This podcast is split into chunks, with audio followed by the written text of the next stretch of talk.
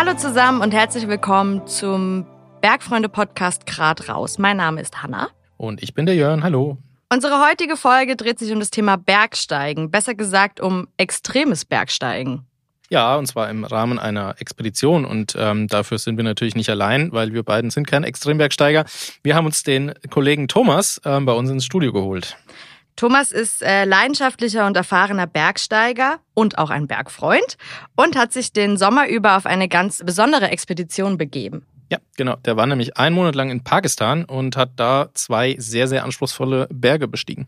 Unter anderem auch den Laila Peak und ähm, ich habe mich natürlich informiert vorher. Der Laila Peak ist über 6000 Meter hoch und wohl ganz charakteristisch in der Form. Mhm, der hat so eine speerspitzenähnliche Form, könnt ihr euch mal anschauen. Laila Peak, das sieht wirklich sehr, sehr beeindruckend aus.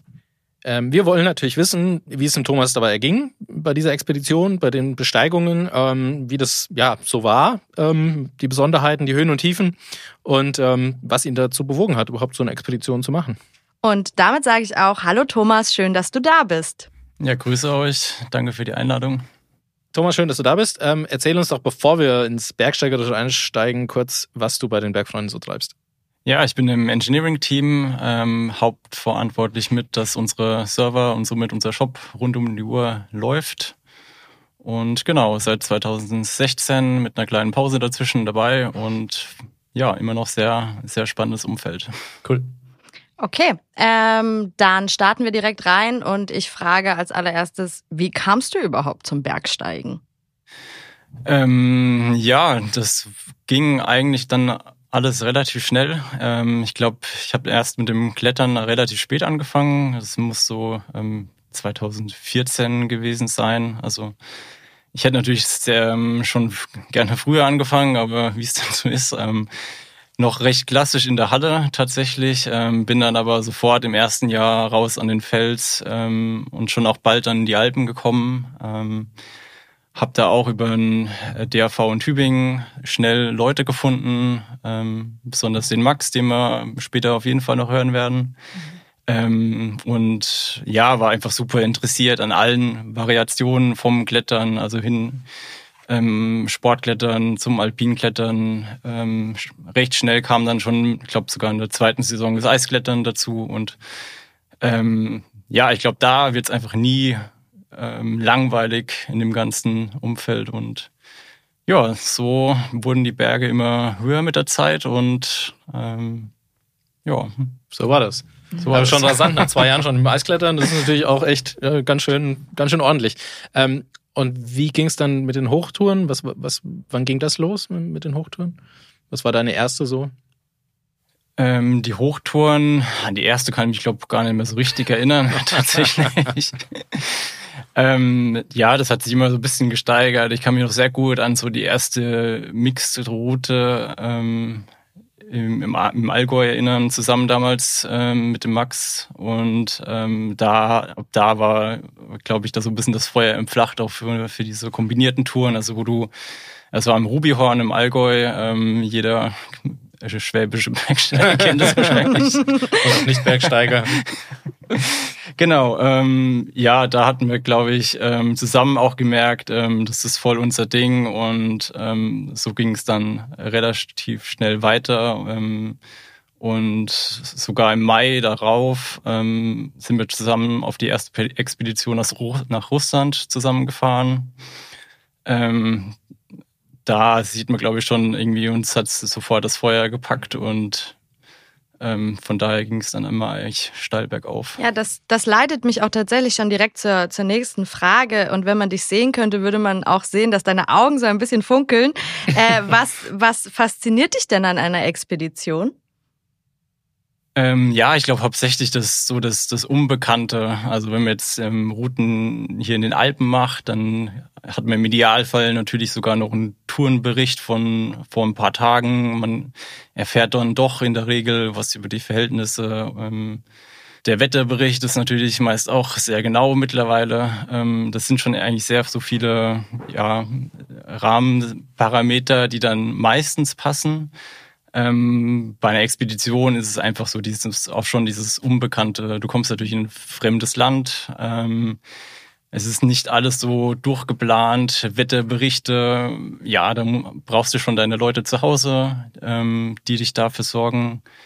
Und ähm, ja, man kann halt, es kann sehr viel Unvorhersehendes passieren. Dann gehen wir vielleicht noch mal kurz einen Schritt zurück. Was definiert überhaupt eine Expedition? Also ähm, du sagst jetzt, es ist was Unbekanntes, du reist in ein fernes Land. Gibt es so gültige, gibt es eine gültige Definition, was eine Expedition ist?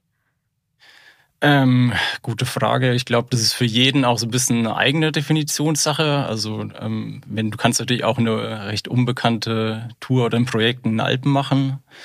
Ich glaube, das kann jeder für sich selber so ein bisschen ähm, definieren. Ähm, ja, für mich war es, wie gesagt, so dieses, ähm, okay, du hast auch vielleicht gar nicht so eine festgegebene Routenbeschreibung. Ähm, du weißt nicht genau, wie sind die Verhältnisse, auch am Laila Peak war es dann so, dass es einfach nicht vorgegeben war. Wir wussten noch nicht, okay, ähm, geht's da quasi dieses Jahr links oder rechts um, jetzt mal so gesagt, und äh, wie wird der Routenverlauf sein, ähm, wie sind die Verhältnisse und ja, das siehst du eben meistens erst vor Ort und genau, das ist halt eben auch noch der Aufwand, erstmal dahin zu kommen, dass du sagst, okay, ähm, wie komme ich überhaupt nach, in dem Fall Pakistan?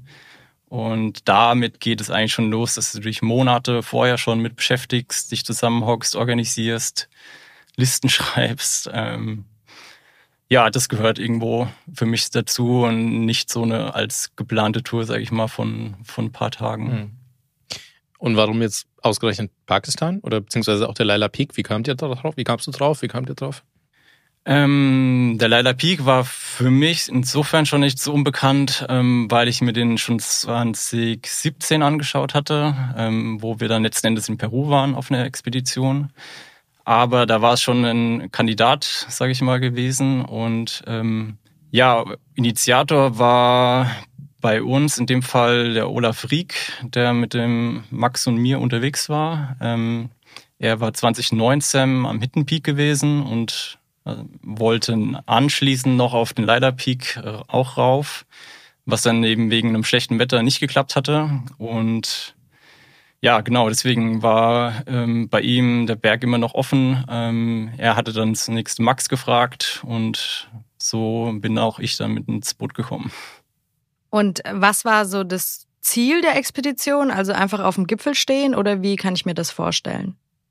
Genau, also das war schon das Hauptziel, ähm, der Leider Peak. Ähm, das war, muss man auch sagen, für uns ein bisschen was Neues, weil jetzt irgendwo für vier Wochen oder einen Monat hinzugehen und nur in Anführungszeichen einen Berg zu besteigen, das war ähm, ja, ist auch ein bisschen was Neues, so dieses eine Ziel ähm, rauszusuchen, aber genau in den Ländern oder dann doch in der Abgeschiedenheit ähm, ist es, glaube ich, auch ganz gut, wenn du dich dir vorher noch nicht so viele Ziele setzt, weil du genau immer erst vor Ort schauen musst, ähm, wie es passt.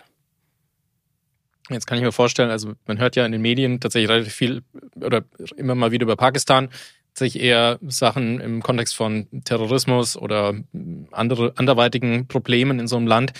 Wie ist das denn mit der, mit der Sicherheit oder beziehungsweise was sind auch die Besonderheiten, wenn man in solch ein Land reist, wo vielleicht nicht ganz stabile politische Verhältnisse herrschen?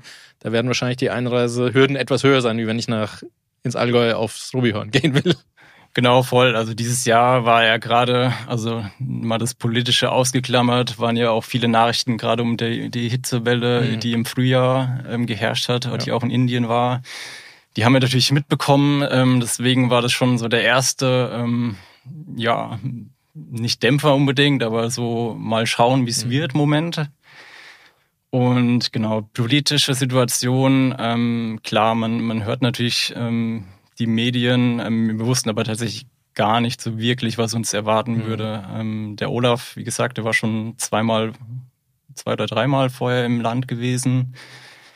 Ähm, von da haben wir natürlich auch so ein bisschen ein Vertrauen da reingesteckt. Ähm, aber generell ist es in, gerade in Pakistan so, dass du dir eine Agentur vor Ort suchst, mhm. ähm, die die Sachen für dich organisiert. Also du brauchst ähm, generell erst natürlich ein Visum, ähm, wo du unterstützt wirst. Ähm, du brauchst ja auch die Permits überhaupt in das, in das Gebiet zu kommen, mhm. weil das Ganze liegt teilweise zumindest in einem militärischen Sperrgebiet. Da musst du durch solche ähm, Posten quasi immer mal passieren. Ähm, und da ist es, glaube ich, schon ganz gut. Du hast einen Einheimischen glaube ich.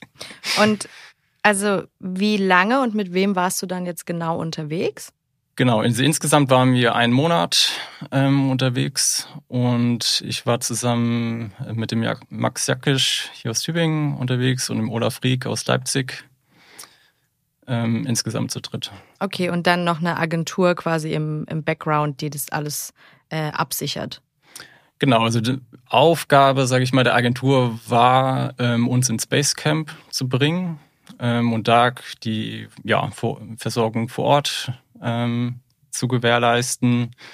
Und ab dem Basecamp waren wir dann auf uns alleine gestellt. Also mhm. wir wollten keinen Führer oder Bergführer dabei haben, der uns da irgendwie auf den Berg hochbringt.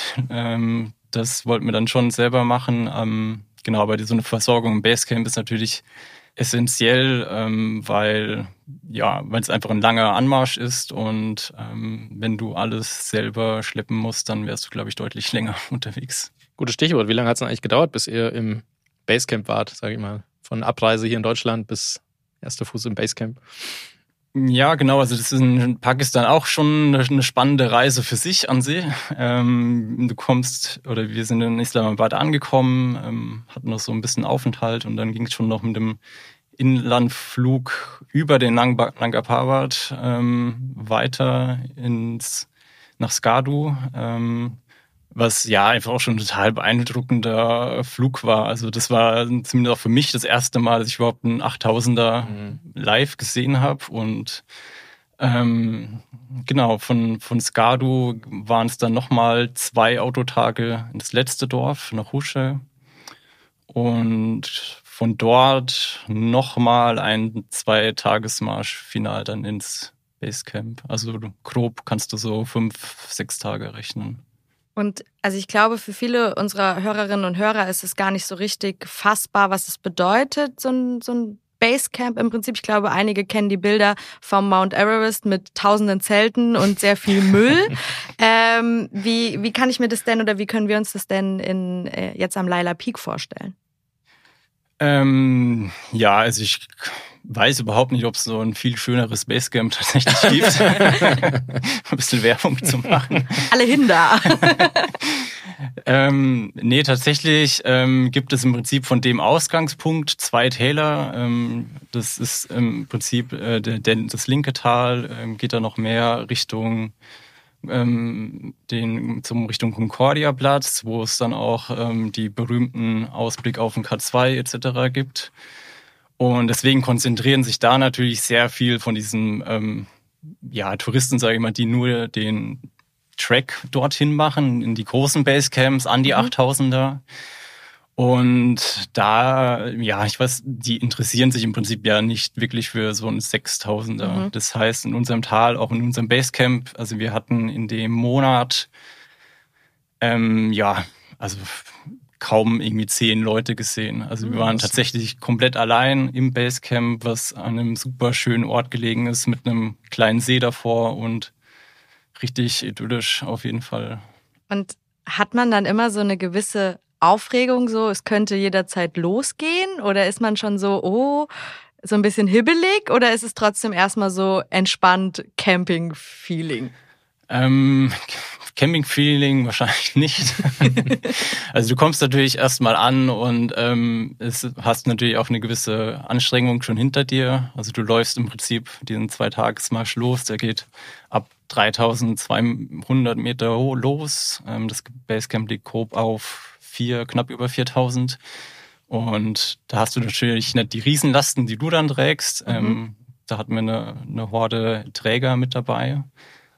Ähm, aber klar, du musst dich natürlich akklimatisieren, an die Höhe anpassen in der Zeit und ähm, ja, von daher gibt's irgendwie immer was zu tun. Also ähm, sei es erstmal das Basecamp überhaupt einrichten und wir hatten durch die Agentur also einen super Support gehabt. Wir hatten zwei Köche mit dabei, ja. um so mal so ein bisschen das Basecamp zu beschreiben, die natürlich ihr eigenes Koch- und Schlafzelt auch hatten.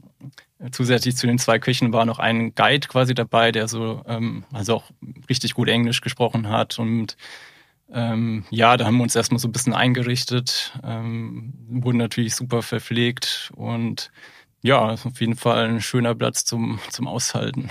Und vielleicht nochmal zur Einordnung, also wir sind dann auf, auf 4000 Metern. Ist es da dann kalt? Also läuft man dann da im Daunenanzug die ganze Zeit rum? Oder äh, ist da noch, weil du vorhin auch die Hitzewelle angesprochen hast, wie, wie kann ich mir das vorstellen von den Temperaturen? Also es waren tatsächlich dann krasse Gegensätze. Wenn natürlich die Sonne draußen war, war es sehr, sehr warm. Ähm, da hast du tatsächlich auch im, im T-Shirt im Zelt sitzen können. Ähm, und ähm, ja, sobald die Sonne weg war und ähm, am Anfang war das Wetter bei uns noch nicht so gut, ähm, da hast du schon die Daunenjacke auf jeden Fall gebraucht.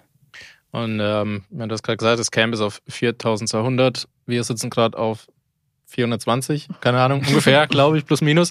Ähm, wie war es denn mit der Akklimatisierung? Also habt ihr vor der äh, Tour schon eine Akklimatisierung gemacht? Ähm, ja, die letzten Vorbereitungstouren so in den Alpen, die waren so zwei Wochen her. Da hat man nochmal versucht, da ähm, ein bisschen schon mal uns an die Höhe zu gewöhnen. Da waren wir am Ortler unterwegs gewesen, also knapp unter 4000.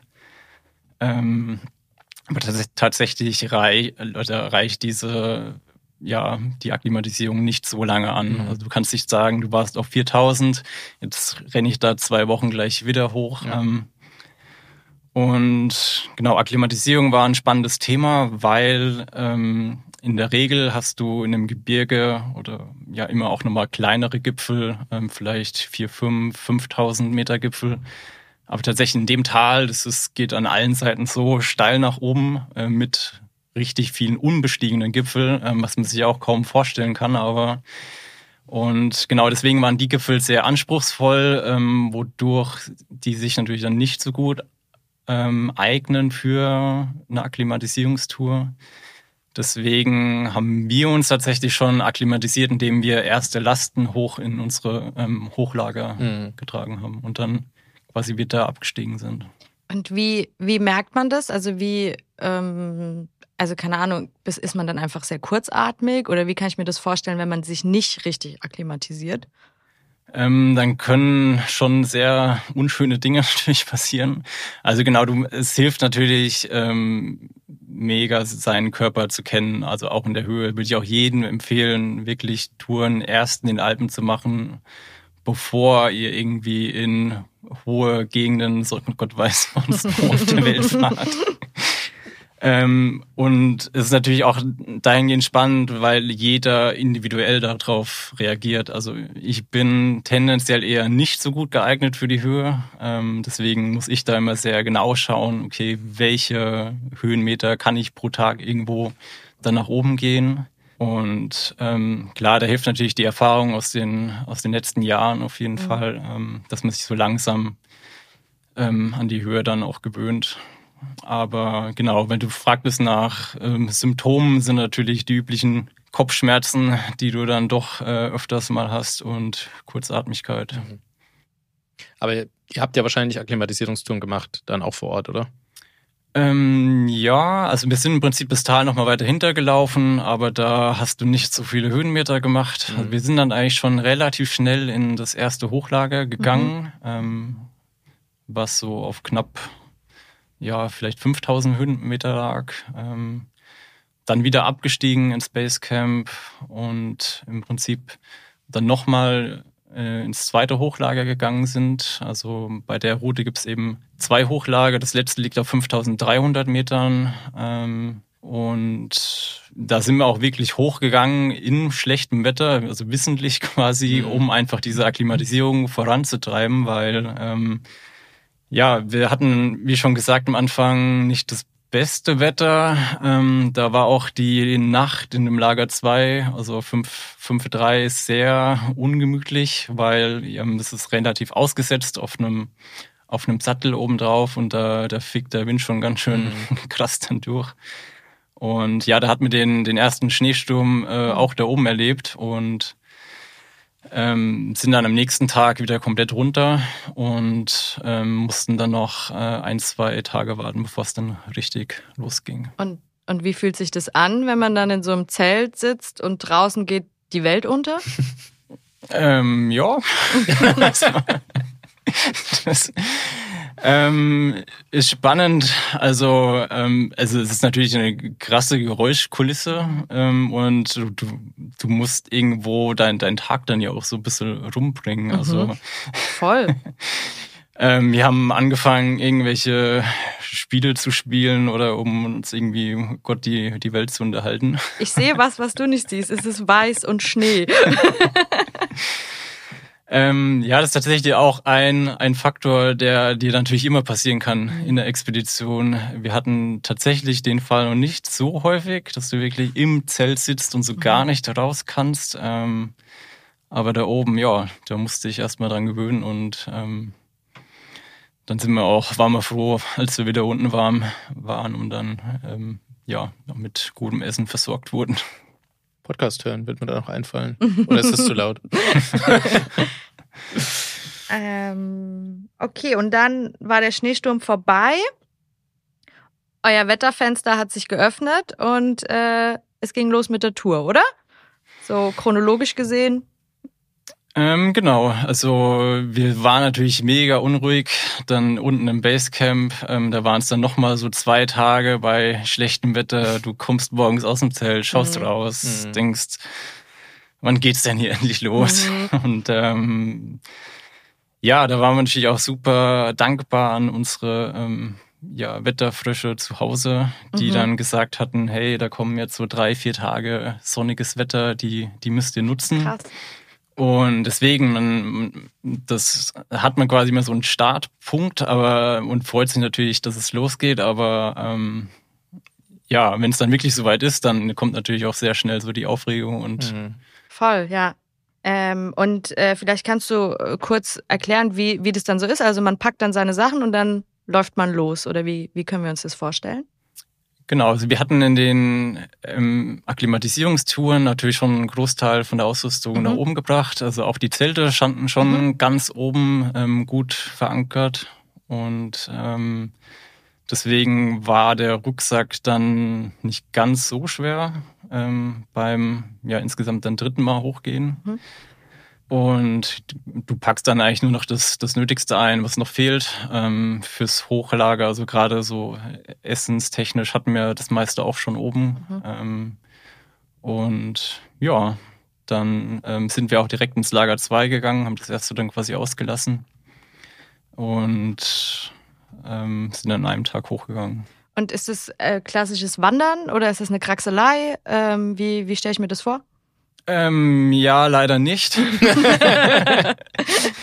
also, da kann ich mich auch noch sehr gut dran erinnern, wo wir das erste Mal hochgelaufen sind, wo du noch nicht gut akklimatisiert bist. Du läufst im Prinzip über wegloses Geröll nach oben mit einem 20 Kilo plus mhm. Rucksack und alles fühlt sich einfach nur, ja, nicht so schön an. Ähm, und genau, also der Weg da hoch, ähm, weil der Berg wirklich nicht so oft gemacht wird. Wir waren auch ähm, dieses Jahr die ersten, die dann oben waren. Ähm, genau, also ausgetretene Pfade gibt es da so gut ja. wie keine. Also du musst wirklich schon schauen, ähm, wie legst du deinen Weg auch äh, möglichst effizient dann hoch. Und es war auf jeden Fall schon, auf jeden Fall, ja, ein sehr großer Act, schon in die Hochlage zu kommen. Hm. Und als ihr dann im Hochlager wart, was macht ihr da? Also wechselt ihr da dann auch mal eine Ausrüstung oder wie geht ihr davor?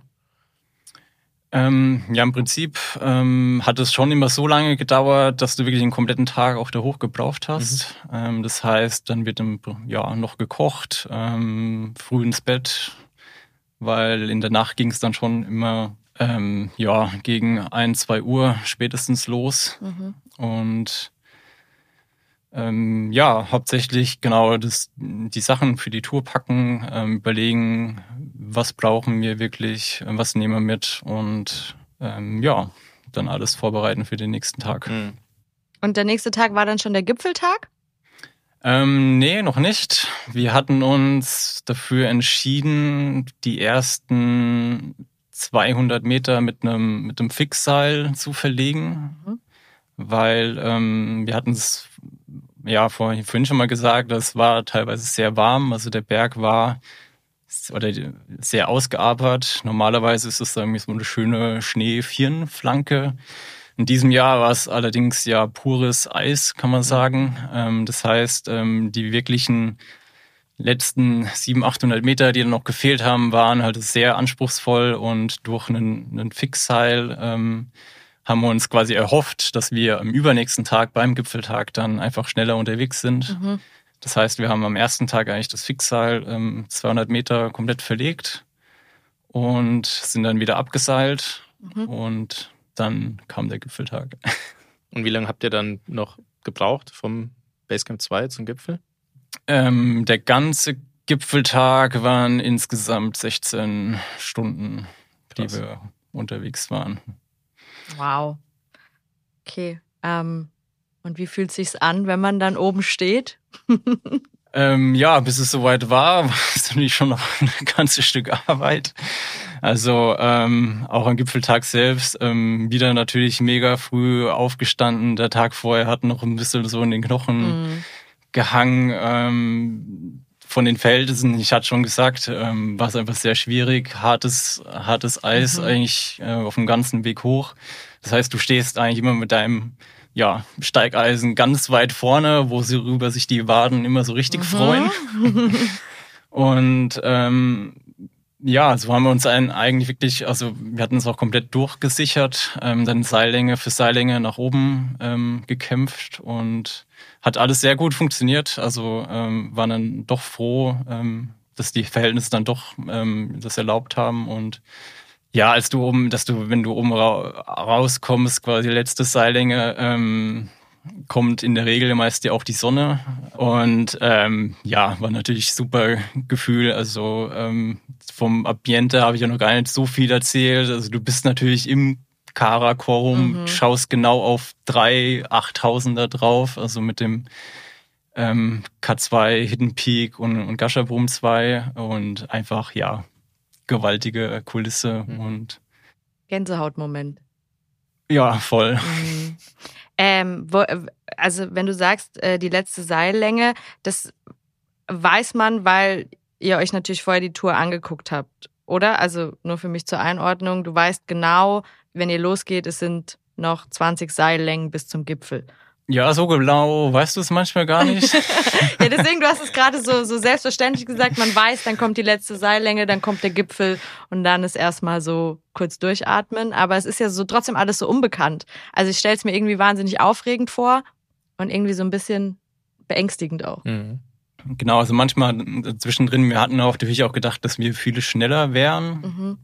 Ähm, weil wir wussten natürlich am Tag zuvor, okay, wann kommt die Sonne ungefähr in die Wand, weil das willst du dann eigentlich nicht mehr unbedingt mhm. beim Abstieg haben, weil ähm, ja die Sonne in der Höhe gerade hat ja doch so eine Kraft, ähm, weil wir auch nicht die ganz hohen Temperaturen hatten.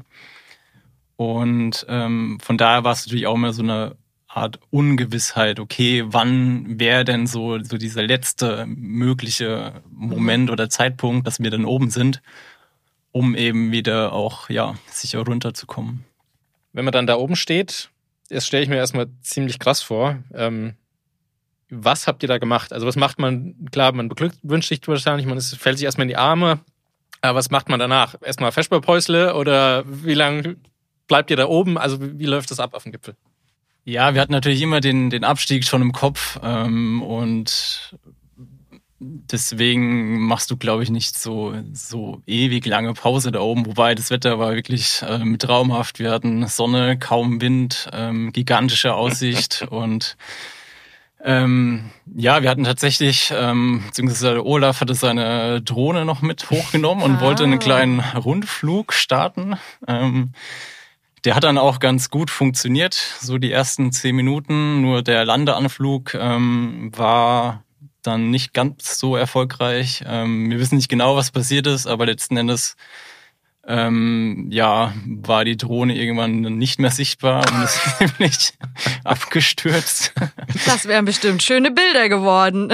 ähm, ja, leider sind die jetzt wirklich komplett irgendwo, wahrscheinlich liegen es immer noch auf dem Gletscher. Ähm, Ach, scheiße. Von daher war das natürlich auch erstmal so ein bisschen äh, Aufregung, der Moment, äh, und erstmal ein bisschen ja, Ärger natürlich auch, dass die jetzt weg ist. Ähm, aber ähm, ja, ich glaube sonst, also mit vielleicht noch was zu sagen, also ich bin da auch nicht zu über, überschwänglich auf dem Gipfel, ähm, muss man klar, klar sagen, ähm, viele Bilder, die man aus dem Fernsehen oder Gott weiß woher kennt, dann ähm, ja, also ich glaube, man ist einfach erstmal blatt und mhm. froh, dass man oben ist. Und zumindest mir geht's dann so, ich habe dann schon immer den Abstieg äh, im Kopf mhm. und ähm, ja, leg mich da oben nicht irgendwie, ich glaube, kann ich mir nicht in Ruhe richtig irgendwie in die Sonne legen. Oder? Äh, das ist tatsächlich eine Frage, vielleicht interessiert es auch unsere äh, Hörerinnen und Hörer. Wie viel Platz ist denn auf so einem Gipfel? Also kann ich, stehe ich da einfach nur nebeneinander und links und rechts geht's äh, 6000 Meter runter?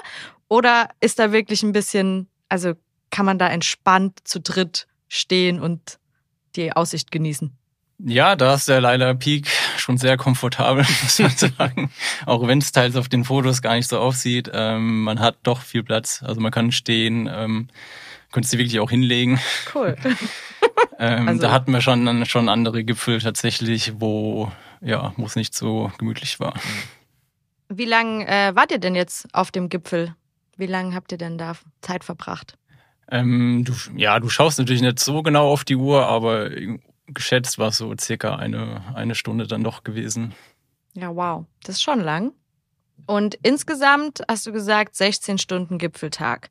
Das heißt, Aufstieg, eine Stunde Gipfel und dann kommt der Abstieg. Genau, es war im Prinzip ähm, nochmal abseilen bis zum unserem ähm, Fixseil, was natürlich immer noch hängen, ähm, welches aber allerdings auch schon sehr gelitten hatte durch die ähm, ja, Sonneneinstrahlung, durch die Wärme. Das heißt, wir mussten das teilweise ähm, nochmal neu versichern für den Abstieg. Und ähm, natürlich haben wir das auch ähm, wieder komplett mitgenommen, also abgebaut. Mhm. Ähm, das ist natürlich gute ja, wie nennt man es, Bergsteiger-Etikette, dass man natürlich keine ähm, ja, Ausrüstungssachen am Berg dann zurücklässt. Wir wissen ja alle, der Berg gehört uns ja erst, wenn wir wieder unten sind. Ähm, wie verlief denn der Abstieg? Also ich, es ist ja schon sehr kompliziert hochzukommen, aber manchmal ist der Abstieg ja auch so ein bisschen eine Sache für ja. sich. Wie war das bei euch? Ähm, ja, hatten, also hatte ich sehr hohen Respekt auch, die anderen glaube auch, ähm, weil ähm, ja, du hast natürlich keine eingerichtete Abseilpiste wie in den Alpen. Schön wär's manchmal, aber ähm, du schaust immer, im Prinzip ähm, waren auch immer mal ein paar Felsteile dabei, wo wir schon im Aufstieg ein paar Abseilschlingen ähm, gesehen hatten. Das heißt, wir hatten schon so eine grobe Richtung, wie wir runterkommen, mhm. ähm, aber ja, am Ende war es dann schon nochmal spannend, weil dann auch die Sonne reinkam. Es wurde ziemlich, der Schnee ist oder das Eis ist ziemlich weich geworden und ja, am Ende waren wir dann auch erst so gegen ähm, 16 Uhr, glaube ich, ähm, wieder unten mhm. oder so dann am Nachmittag. Und es zeigt dann einfach auch, wie lange das dann doch wieder dauert, bis du dann unten bist. Und ähm, Abstieg von daher auch immer sehr interessant, weil du auch nie so richtig weißt, was dein Körper macht. Mhm. Weil in der Regel ist es schon noch so, und dann im Aufstieg bist du natürlich in Bewegung, ähm, dein ja, Puls ist gut oben, hat was zu tun. Und wenn du dann oben bist, ähm, alles fährt so ein bisschen runter. Ähm, das war dann auch oder ist oft einmal so ein Moment, wo dein Körper sagt, puh, jetzt mhm. reicht's aber eigentlich mhm. für heute. Ähm, ja, von daher war es, ist es auch nochmal so ein spannender Teil, ähm, wo du einfach ähm, ja irgendwo hoffst, dass dein Körper dann auch äh, da die, die 16 Stunden dann mitmacht. Voll, das äh, wollte ich dich tatsächlich gerade direkt fragen. Ähm, aber warst du überzeugt, also ich meine, man muss, glaube ich, überzeugt sein, dass man diese Tour körperlich schafft. Oder hattest du irgendwie so einen Struggle-Moment, wo du dachtest, jetzt falle ich einfach um und schlafe eine Runde? ich glaube, das wünscht sich dann jeder mal so zwischendrin, aber ähm, also wir waren natürlich schon überzeugt, dass wir das schaffen. Ähm, sonst wären wir, glaube ich, auch nicht, nicht, nicht hingefahren. Hoffentlich. Ähm, nee, aber ähm, wirklich wissen, tust es natürlich nie. Ähm, wir hatten auch ähm, schon vorm Basecamp oder wo wir angekommen sind, ähm, zwei oder haben zumindest von zwei Seilschaften gehört, die umgedreht sind, mhm. die schon eigentlich gar nicht ins Lager 2 geschafft haben. Deswegen ähm, war unsere Erwartung, dass wir es schaffen. Also mir, du kannst eigentlich nie sicher sein, wirklich, äh, bevor du wieder unten bist. Das, Klar, das hat schon seine Berechtigung, der Spruch. Und ähm, ja, von daher war es einfach eigentlich spannend bis zum, bis zum Schluss, bis wir dann wieder an den Zelten waren. Und äh, soweit ich gehört habe, war ja der Lala Peak nicht eure einzige Gipfelbesteigung bei der Tour, richtig? Genau, nach den ja, ähm, 16 Stunden Gipfeltag sind wir natürlich dann abends im, im Camp 2 wieder angekommen und wir hatten natürlich ähm, schon in den vorherigen Tagen ein, ja, den Felssporn, sage ich mal, direkt neben unserem ähm, Highcamp auch noch entdeckt. Beziehungsweise ist der tatsächlich schon aus dem Tal sichtbar und wir hatten schon uns die ganze Zeit gefragt, ähm, ob da schon mal jemand oben war. Ähm, und ja, tatsächlich war es dann eigentlich eine relativ spontane Aktion, weil wir wollten natürlich erstmal schauen, ähm, wie verkraften wir mhm. so den Gipfel, ähm, hängen wir noch was dran oder nicht. Ähm, und ja, dann war es so beim, beim Aufstehen morgens, ähm, noch ein bisschen müde Knochen und dann ja, haben wir gesagt, ja, lass den gleich auch noch probieren. Okay, okay, Moment. Das heißt, ihr steht, ihr steht völlig fertig auf nach einem unfassbar anstrengenden langen Tag und sagt so, ey, lass mal noch darüber gehen? Oder also wirklich so spontan und. Genau, man muss jetzt sagen, es ist kein ähm, Riesengipfel mehr gewesen. Also wir reden hier so von, ja, ich sag mal 250 Höhenmeter mhm. geschätzt grob. Ähm, und ja, aber letzten Endes, ähm, ja, wir hatten uns schon angeschaut und, und irgendwo ähm, wäre es einfach falsch gewesen, gleich wieder abzusteigen. Mhm. Ähm. Weil es so gut lief. genau. Wir waren im Flow. Ja, tatsächlich ist es, glaube ich, ein guter Stichpunkt, weil ähm, an dem Tag war zumindest der Olaf äh, nicht mitgekommen. Er hat es dann quasi von unten fotografisch festgehalten. Mhm. Ähm, aber ich und, und Max sind dann los und es war also wirklich kompletter Flow. Wir sind mit recht wenig Ausrüstung ähm, losgegangen, nur das Nötigste an, an Felsausrüstung. Und dann war ähm, ja noch ein bisschen Zustieg und letzten Endes da waren es dann noch ähm, drei, drei Seillängen nach oben in, ja, natürlich für uns komplett unbekanntes ähm, Gelände, was auch so ein, ja, in, in, grob so in den fünften Schwierigkeitsgrad mhm. ging, natürlich mit äh, dicken Bergschuhen. Also es war dann schon auch nicht langweilig. Mhm. Und ähm, ja, natürlich fragst du dich dann immer, war da schon mal jemand oben? Ähm, schon beim Klettern schaust du nach links und rechts, siehst du irgendwelche mhm. Begehungsspuren. Und als wir dann oben am Gipfel waren ähm, und da auch noch nichts gesehen haben oder irgendwelche, ähm, ja, in der Regel findest du, wenn da noch irgendwelche Abseilschlingen vielleicht. Ähm, und ähm, ja, das, das war natürlich nochmal so das, der, ja, das Pünktchen auf dem I. Ja, krass, da kriege ich mhm. auch so ein bisschen Gänsehaut. Ja, da, wart ihr, da wart ihr einfach auf einem Gipfel, wo noch niemand vorher war.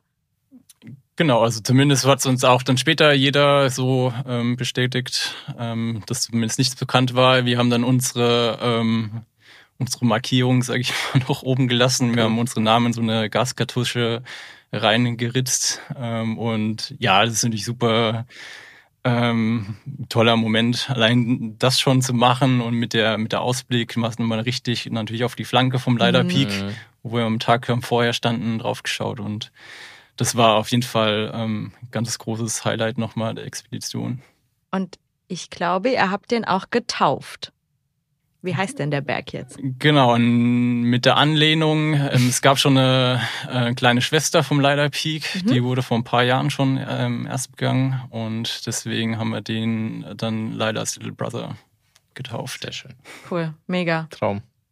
Ähm, du hast jetzt schon mehrmals ja deine Tourenpartner erwähnt ähm, und ich glaube, ohne, ohne die richtigen Menschen kann man solche Sachen natürlich nicht machen. Was ist dir denn besonders wichtig an der, an der Gemeinschaft oder an deinem Tourenpartner?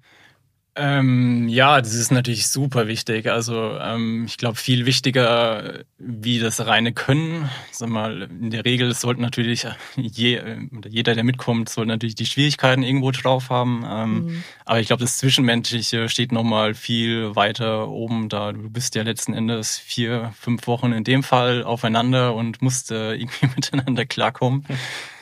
Und ähm, ja, in dem Falle war es ja wirklich so, ähm, ich kenne den Max natürlich schon seit sehr, sehr vielen Jahren. Ähm, da stellen wir uns, glaube ich, gar nicht mehr die Frage, auf, mhm. wer der richtige Partner ist. Ähm, aber von daher war es natürlich auch sehr spannend mit dem Olaf dieses Jahr, weil im Prinzip ähm, wir kannten ihn nur ein paar Tage, haben eigentlich auch noch gar keine Tour vorher mit ihm gemacht. Aber wir wussten natürlich, dass er sehr erfahren ist ähm, und auch schon viel, auch, auch viele Achttausender mhm. ähm, Berge gemacht hatte. Und ähm, ja, hatten da ein Kennenlerntreffen ähm, vorab gemacht, ähm, was auf jeden Fall auch ich jedem empfehlen kann oder muss. Also einmal solltest du wirklich mit den Leuten ähm, ja, zusammenkommen, wenn ihr ähm, so lange miteinander unterwegs seid. Ähm, von daher ist es natürlich ähm, super wichtig, da auf deine, deine ja, Partner sich du einfach zu verlassen zu mhm. können. Ja, ich stelle es mir auch einfach super intensiv vor, die Verbindung. Also du erlebst ja Höhen und Tiefen und 24 Stunden und alles in so extremen Situationen. Also ich stelle mir das, also ich glaube, eine tiefere Freundschaft kann es ja eigentlich gar nicht geben.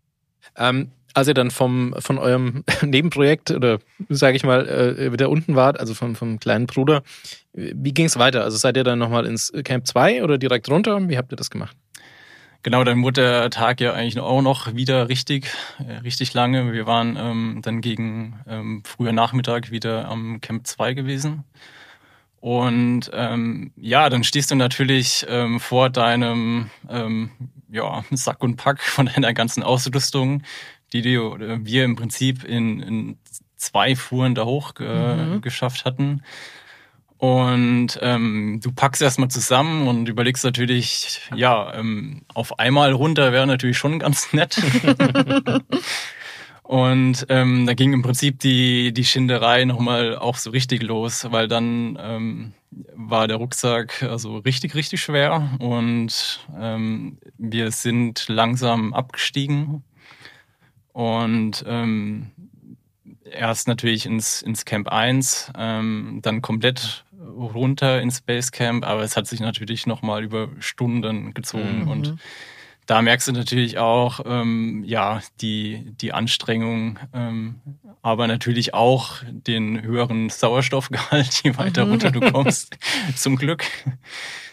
Und ähm, ja, du kommst, also wir sind im Prinzip also völlig fertig angekommen und ähm, sehen das Basecamp im Prinzip und auch unsere, also die, die Küchencrew und unseren Guide, die uns dann schon vom Weitem gesehen haben, ähm, uns entgegengelaufen sind. Und die Begrüßung, die war natürlich so ähm, herzlich und emotional irgendwo, mhm. als hätten sie selber mit oben am Gipfel gestanden. so haben die sich gefreut. Also es war natürlich für uns auch irgendwie also ein super ähm, schöner Moment. Und weil wir es im, also zumindest ähm, ich auch von vorherigen Expeditionen noch gar nicht so kannte, weil mhm. im Prinzip da hatten wir noch keine Crew, die auf uns gewartet hat. Irgendwann kommst du runter. Ähm, ja, baust dein Zelt halt wieder auf, fängst das Kochen an, sagst nochmal, wie toll das war. Aber in dem Fall, genau. Aber wussten die dann schon, dass ihr diese Erstbegehung gemacht habt? Oder dachten die, ihr kommt noch quasi vom Laila Peak? Das wussten sie tatsächlich noch nicht. Ähm, das war natürlich dann auch nochmal ähm, Highlight auch für die Einheimischen, mhm. sage ich mal. Ähm, und das war natürlich, also man kann sich das eigentlich kaum vorstellen. Wir sind runtergekommen. Ähm, sie hatten einen roten Teppich, was im, Prinzip, was im Prinzip eine rote Plane war, aber ähm, hatte ich gleich einen Zweck erfüllt, ausgerollt und also es gab ein Abendessen. Ähm, das wäre tatsächlich meine nächste Frage gewesen. Was habt ihr dann gegessen? Was habt ihr euch dann gegönnt? ja, Wahnsinn. Also quasi wirklich vier Gänge Menü mit ähm, wow. Pizza und ähm, ja, einen Kuchen gab's auch noch, wo, wo leider Peak ähm, quasi drauf stand. Schön. wir konnten selber kaum glauben, ähm, ich konnte auch kaum glauben, wie viel ich da abends essen konnte. ähm, aber ja, einfach super schöner Abend. Ähm, ja, unbeschreiblich eigentlich. Das wäre für mich jetzt auch mal eine Motivation, da hochzugehen. um es jetzt mal insgesamt nochmal sich anzuschauen, und so ein bisschen auch als Fazit vielleicht schon, was, waren, was war denn so das Highlight? Also war, war das, was du uns gerade schon erzählt hast, so die Richtung oder gab es da nochmal noch was? Ähm, war auf jeden Fall natürlich die, die Gipfeletappe ähm, und also auch die erste Begehung. Also das hätte mir, glaube ich, kaum einer vorher sagen können. Mhm. Morgens liegst du noch im Zelt und irgendwie drei Stunden später ähm, stehst du auf einem ähm, erst begangenen Gipfel. Ja, das ist sehr besonders. ähm, halt super besonderer Moment, weil es, ähm, glaube dann auch für Max und für mich so die erste erste Begehung war mhm. und ähm, das war auf jeden Fall eins, eins der Highlights. Äh, aber generell auch, dass einfach alles so dann super funktioniert hatte mit erst ja doch irgendwo unsicherem Wetter, unsichere Bedingungen. Und wir waren, glaube ich, alle mega erleichtert, dass wir dann doch so schnell oben waren und ja, dann sogar noch Zeit hatten. Das klingt alles super atemberaubend und aufregend und voller, voller Abenteuer. Ähm, Gab es denn auch besonders knifflige, schwierige Situationen, auch Situationen, wo du vielleicht Angst hattest, wo, wo einfach vielleicht was, wo eine Herausforderung war? Ähm, ja, klar. Also bei einer Expedition läuft eigentlich nie wirklich alles immer komplett rund. Ähm, es gab, also natürlich waren die Verhältnisse erstmal ausschlaggebend. Ähm, wie gesagt, da war auch eine, eine sehr große Angst, dass wir einfach ähm, zu spät oben sind, dass wir einfach die Verhältnisse dann ähm, auch, auch gerade das Eis dann irgendwie so aufweicht, ähm, dass es ja potenziell gefährlich wird. Und gab es natürlich auch eine Situation, ähm, da war ich gerade, quasi war immer der, der dritte Abseiler von uns, gerade beim letzten, ähm, ja, bei der letzten Abseillänge ähm, habe ich von oben auch dann schon mal hochgeschaut und gesehen, dass jetzt irgendwie, es war einfach schon sehr warm und ähm, durch die paar Steine, die dann doch noch im Eis stecken, ähm, ist tatsächlich auch einer, ja, ein paar Meter an mir vorbei gerauscht.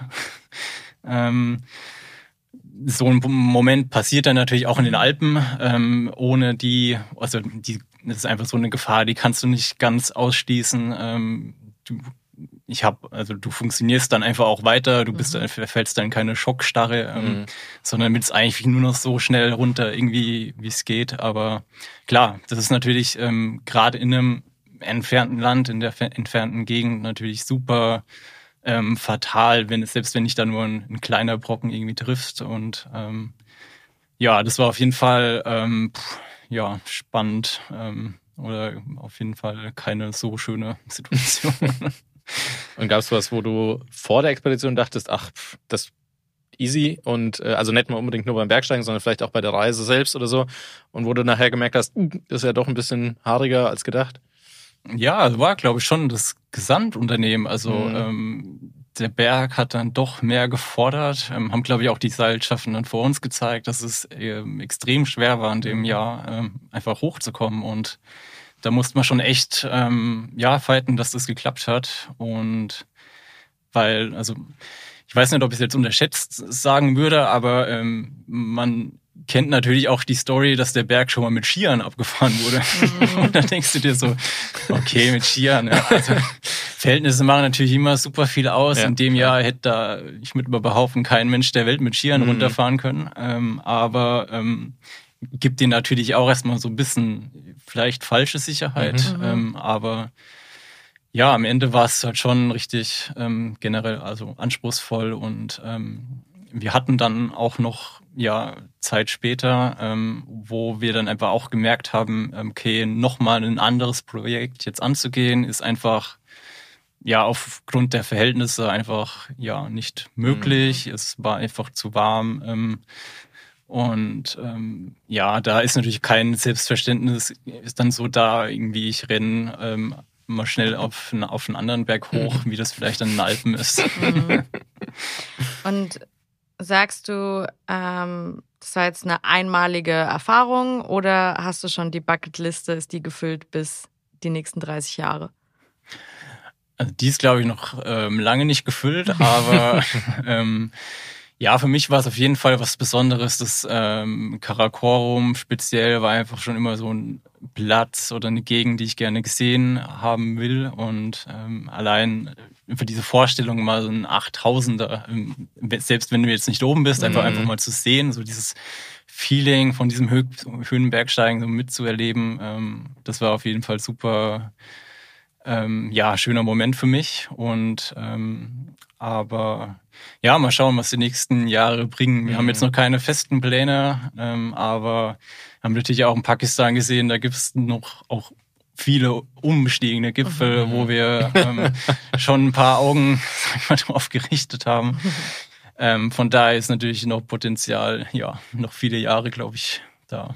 Das heißt, ist das auch so ein bisschen die Motivation jetzt für dich, seit du die Erstbegehung gemacht hast, auch mal wieder in Richtung Erstbegehung zu denken? Oder ist die Motivation höher zu gehen noch? Oder was ist da so dein, dein Drive dahinter? Ähm, ja, meine persönliche Motivation ist gar nicht mehr so unbedingt die Höhe, ähm, weil irgendwann ist es, glaube ich, also ich hatte schon gesagt, ich bin nicht der stabilste in der Höhe. Und einfach ist es einfach sehr viel mit, ja, dann doch mit äh, Leiden verbunden und mhm. ähm, gar nicht mehr so mit der technischen Schwierigkeit. Und ich suche persönlich eigentlich schon eher so die Sachen, die mich auch technisch mhm. quasi fordern. Und ähm, also mein Ziel ist jetzt nicht, auf irgendeinem 8000er gestanden zu haben, nur weil ich eben oben wäre. Mhm. Ähm, aber ähm, ja, ich glaube, es muss eine schöne, schöne Linie sein und wenn natürlich dabei noch eine, noch eine Erstbegehung bei rauskommt, ist es natürlich umso schöner. Cool. Wo geht die nächste Tour hin? Ähm, tatsächlich sind nächste Touren noch gar nicht groß geplant. Also das nächste Jahr plane ich auf jeden Fall erstmal wieder in Alpen, weil mhm. ähm, es ist auch für mich auf jeden Fall schon was Besonderes, ähm, einfach weil es auch die Umstände sind. Ich will jetzt nicht äh, jedes Jahr irgendwo in ein entferntes Land äh, fliegen, als mhm. sei es so das Selbstverständlichste mhm. auf der Welt. Ähm, von daher ähm, gibt es, glaube ich, auch in den Alpen ähm, vielleicht nicht mehr so das große Erstbegehungspotenzial, mhm. äh, aber ähm, gibt es auf jeden Fall ein paar Projekte, die noch so noch, ja, in der Schublade liegen, ja. ähm, die wir vielleicht noch angehen werden.